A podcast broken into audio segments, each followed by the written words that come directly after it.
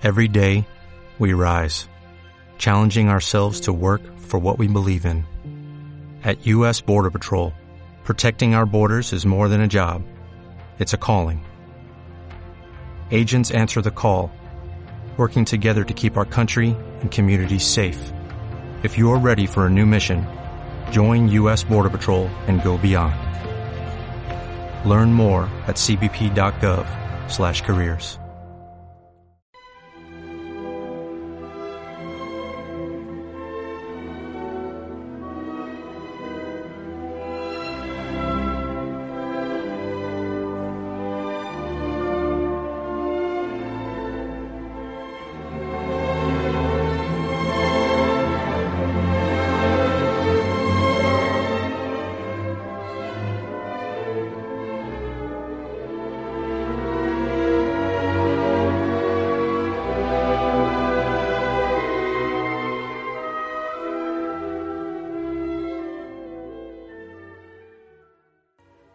Buenas noches, aquí estamos nuevamente con Páginas de Historia.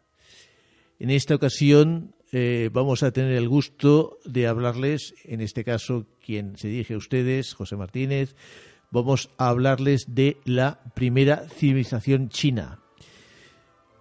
La primera civilización china nació en la llanura aluvial del río Amarillo, conocido en chino como Yangtze la abundancia de agua que garantizaba la riqueza de sus tierras vecinas convocó a grandes masas de seres humanos.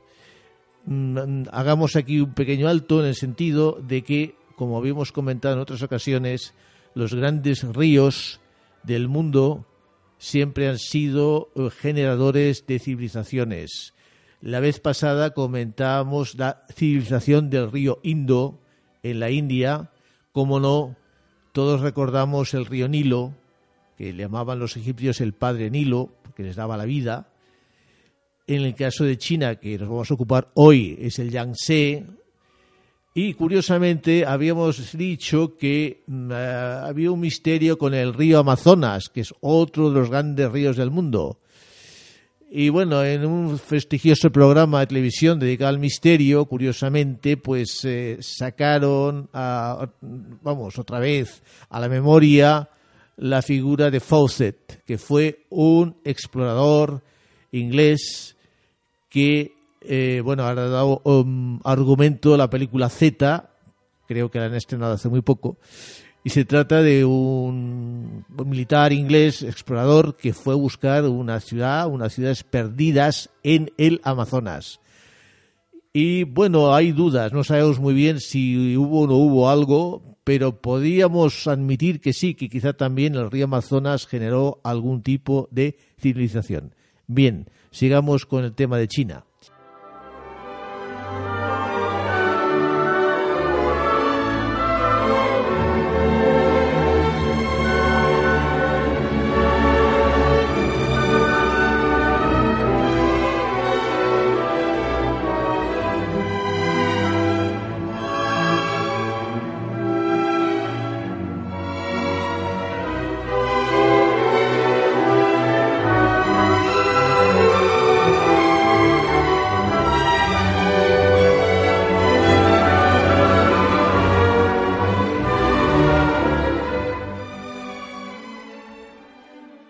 A pesar de que la abundancia de agua atrajo a muchos, a muchas, mucha gente para sentarse en sus orillas, en las orillas del río, pronto tuvo lugar un proceso de sequía que motivó su desplazamiento hacia el sur. En esas zonas más al sur, con mayor humedad y clima subtropical, fue donde se desarrolló el cultivo del arroz, que se impuso rápidamente como alimentación básica de la población.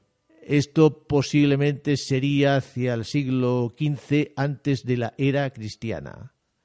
Bien, la que hoy es la civilización viva más vieja del mundo, ya hemos dicho que nació en la cuenca del, del río Yangtze, que con sus afluentes Mm, riega pues unos espacios enormes y bastante distintos. Esta gran abundancia de agua, con caudal asegurado durante todas las estaciones del año, generó una gran llanura de aluvión o, aluvial, que atrajo como es natural a grandes contingentes humanos que se sentaron en ella y comenzaron a extraerle todas sus posibilidades de explotación, aunque si bien de una forma incipiente todavía. Pero un, inevitable proceso de desecación climática acabó por transformar aquellas condiciones y obligó a nuevos movimientos en la población. Tales colonos prehistóricos marcharon hacia el sur, como hemos dicho antes, en busca de nuevas tierras en las que establecerse. Ya existe noticia de que en 6.000 y 5.000 antes de Cristo existían en estos lugares comunidades humanas bien organizadas, cuya economía estaba basada en unas reglamentadas tareas agrícolas, lo que había permitido el, eh, desarrollo de otro tipo de labores más evolucionadas, tales como, por ejemplo, el trabajo de la madera, eh, la incipiente industria textil, y sobre todo la cerámica. Las esculturas de Tang Shao y de Longshan fueron las más destacadas dentro de este periodo prehistórico. Los cultivos que desde tiempos inmemoriales realizaban las comunidades chinas estaban basados sobre todo en la obtención de cereales, té y las plantas medicinales cuyas propiedades habían experimentado en las zonas montañosas que las aportaban espontáneamente y en gran variedad y abundancia. Debemos hacer en este sentido un alto mm, porque en definitiva em, el chamanismo, el chamanismo, que es la forma más eh, primitiva, digamos, eh, de prácticas sacerdotales o religiosas, también abarcaba, como todo el mundo sabe, el, reconocimiento y utilización de las plantas con fines medicinales o a veces con otros fines no tan medicinales, incluso como venenos. Eh, evidentemente, unas civilizaciones se, iban, eh, eh, iban tomando prestado, heredando de otras más antiguas, pues elementos de conocimiento, ¿verdad? Y este es el caso de lo que estamos hablando. Bien.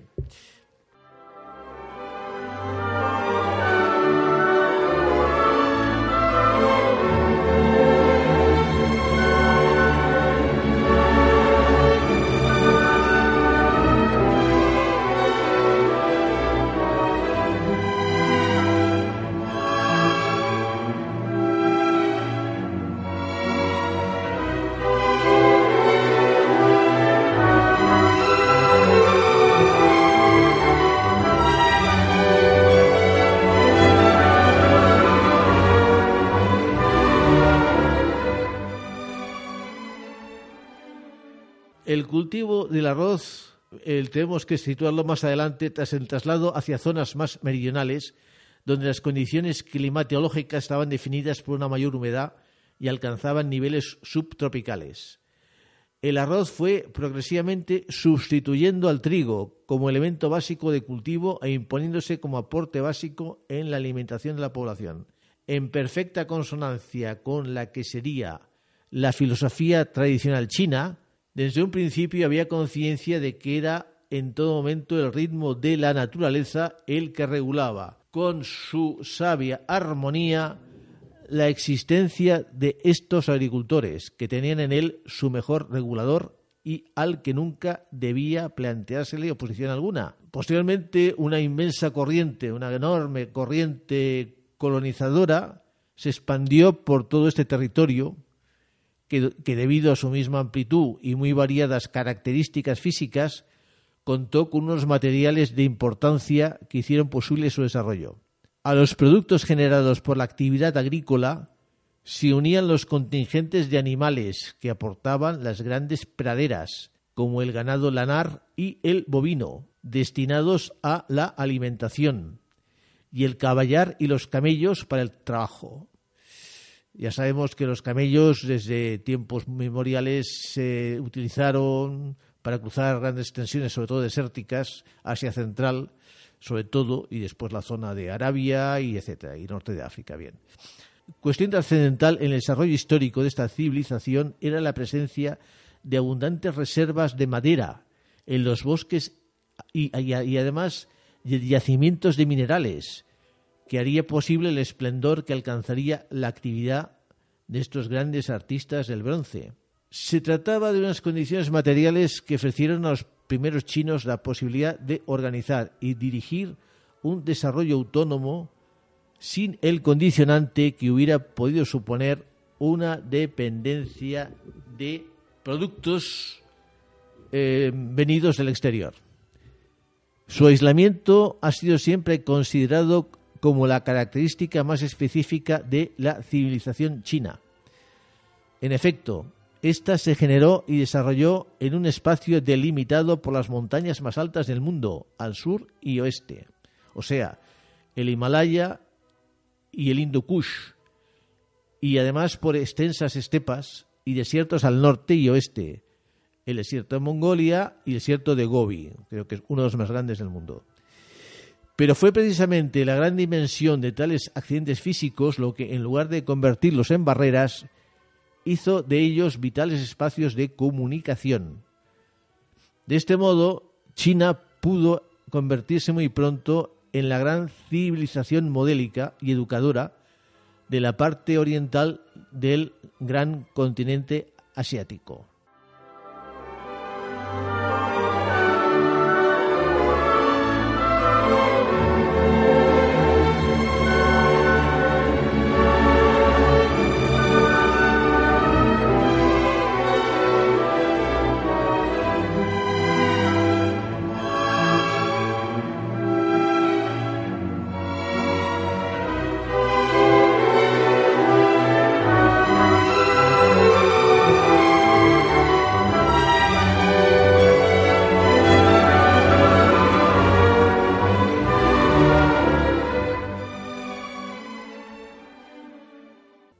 A la parte, digamos, histórica de los reyes y demás, ¿no?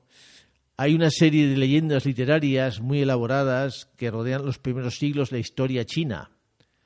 Aparecen los relatos más primitivos una gran serie de figuras de supuestos reyes, siempre se repite lo mismo. También en Egipto pues, supuso que había unas dinastías casi divinas que reinaron en unos tiempos felices y después ya dieron paso los faraones humanos. Bien, esto se repite siempre, es la divinización de los monarcas. ¿no? Bien, como hemos dicho, aparecieron estos retos primitivos, una serie de figuras de supuestos reyes que más que personajes humanos son representaciones que se identifican con formas de pensamiento, oficios e instituciones que nacieron y tuvieron un posterior desarrollo e importancia en aquellas sociedades. Con planteamientos de tipo racionalista y moralizante, que desde siempre ha definido el pensamiento chino, aquellas figuras legendarias habrían sido las primeras que habrían reinado sobre comunidades agrícolas y patriarcales, definidas por una gran coherencia familiar y una estabilidad o sea, y una estabilidad que no les había impedido lanzarse a ingentes tareas de colonización en lejanos espacios geográficos exteriores.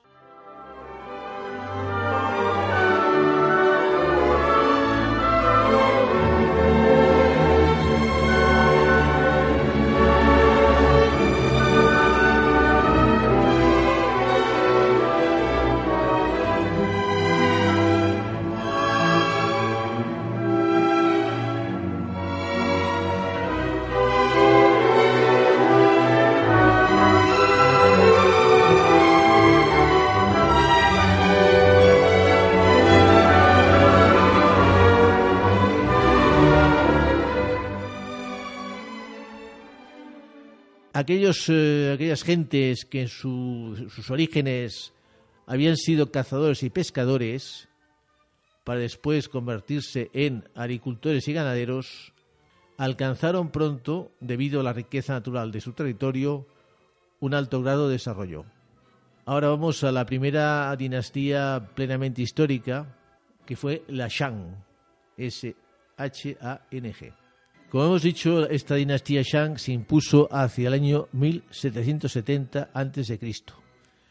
Entonces ya existían eh, por el territorio ciudades rodeadas de murallas, con templos y palacios de considerables dimensiones. Las viviendas se edificaban sobre base de tierra batida y se establecían detallados calendarios de celebraciones muy variadas, en las, en las que la danza y los cantos rituales tenían una notable presencia. Lo que había en la época Shang era una verdadera sociedad feudal que presentaba unos rasgos característicos muy similares a los que definían a los países cristianos de la Europa de la Alta Edad Media, donde una casta militar ejercía el papel dominante de acuerdo con los representantes del poder religioso. Por debajo, la sometida población seguía manteniendo sus tradicionales formas de vida, eh, donde el incuestionable respeto al entorno familiar y el culto a los antepasados, se mantenían como elementos de obligada referencia. Esto del culto a los antepasados también debemos pensar en Japón, que son muy dados al culto a sus antepasados y siempre consultan sus decisiones con ellos, ¿de acuerdo? Japón es heredera de la cultura china en buena, buena medida. Según eh, ancestrales mitos, había sido el genio supremo el fundador de dinastía reinante. Debido a este origen divino, los monarcas que se sucedían en el trono recibían todos los honores, incluyendo su muerte el de ser enterrados junto a sus sirvientes y animales personales. Pues aquí nos encontramos un poco con lo de siempre. Todos los grandes mandatarios de la antigüedad, egipcios donde fuera, todos querían que les enterraran con sus sirvientes, sus animales y sus parientes y demás.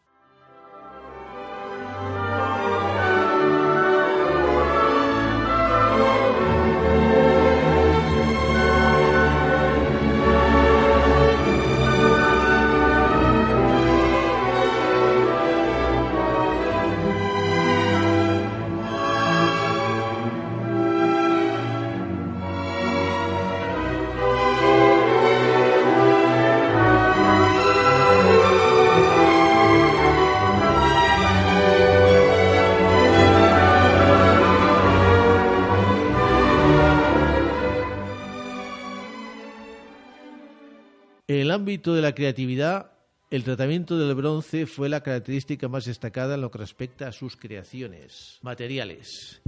Y en él los chinos alcanzaron una maestría y un purismo prácticamente imposibles de imitar y mucho menos de superar. Con absoluta justicia se ha afirmado que los bronces de la dinastía Shang son las más perfectas obras de arte que el hombre creó sobre la tierra durante el prolongado periodo comprendido entre los siglos XVII y XII a.C. Junto a ellos, unas refinadas tareas de alfarería se unían a las de tejidos, demostrando unos niveles tecnológicos de enorme precisión. La gran belleza de aquellas magníficas porcelanas y telas de seda hablan por sí misma de esta estupenda, esta fantástica maravillosa realidad. Paralelamente, las técnicas de escritura avanzaban de, cada vez de mayor manera. Los abundantes restos que de ellas se han encontrado, inscritos sobre huesos animales, los denominados oráculos de hueso, caparazones de tortuga y tablillas de bambú, han servido en primer lugar como documentos históricos de primer orden capaces de superar las informaciones de viejas leyendas e ilustrar de forma fidedigna y precisa acerca de las actividades cotidianas de estas comunidades, como eran, por supuesto, la caza, las guerras de mayor o menor alcance, acontecimientos dinásticos o fenómenos notables de la naturaleza. Por otra parte, un hecho de importancia excepcional fue la difusión de las técnicas de la escritura, realizada de forma sistemática por orden de los monarcas. Ello convirtió al pueblo chino el primero en ser alfabetizado, no solo en el continente asiático, sino en todo el mundo, con las consecuencias que en los aspectos culturales tal realidad iba a tener durante los siglos posteriores.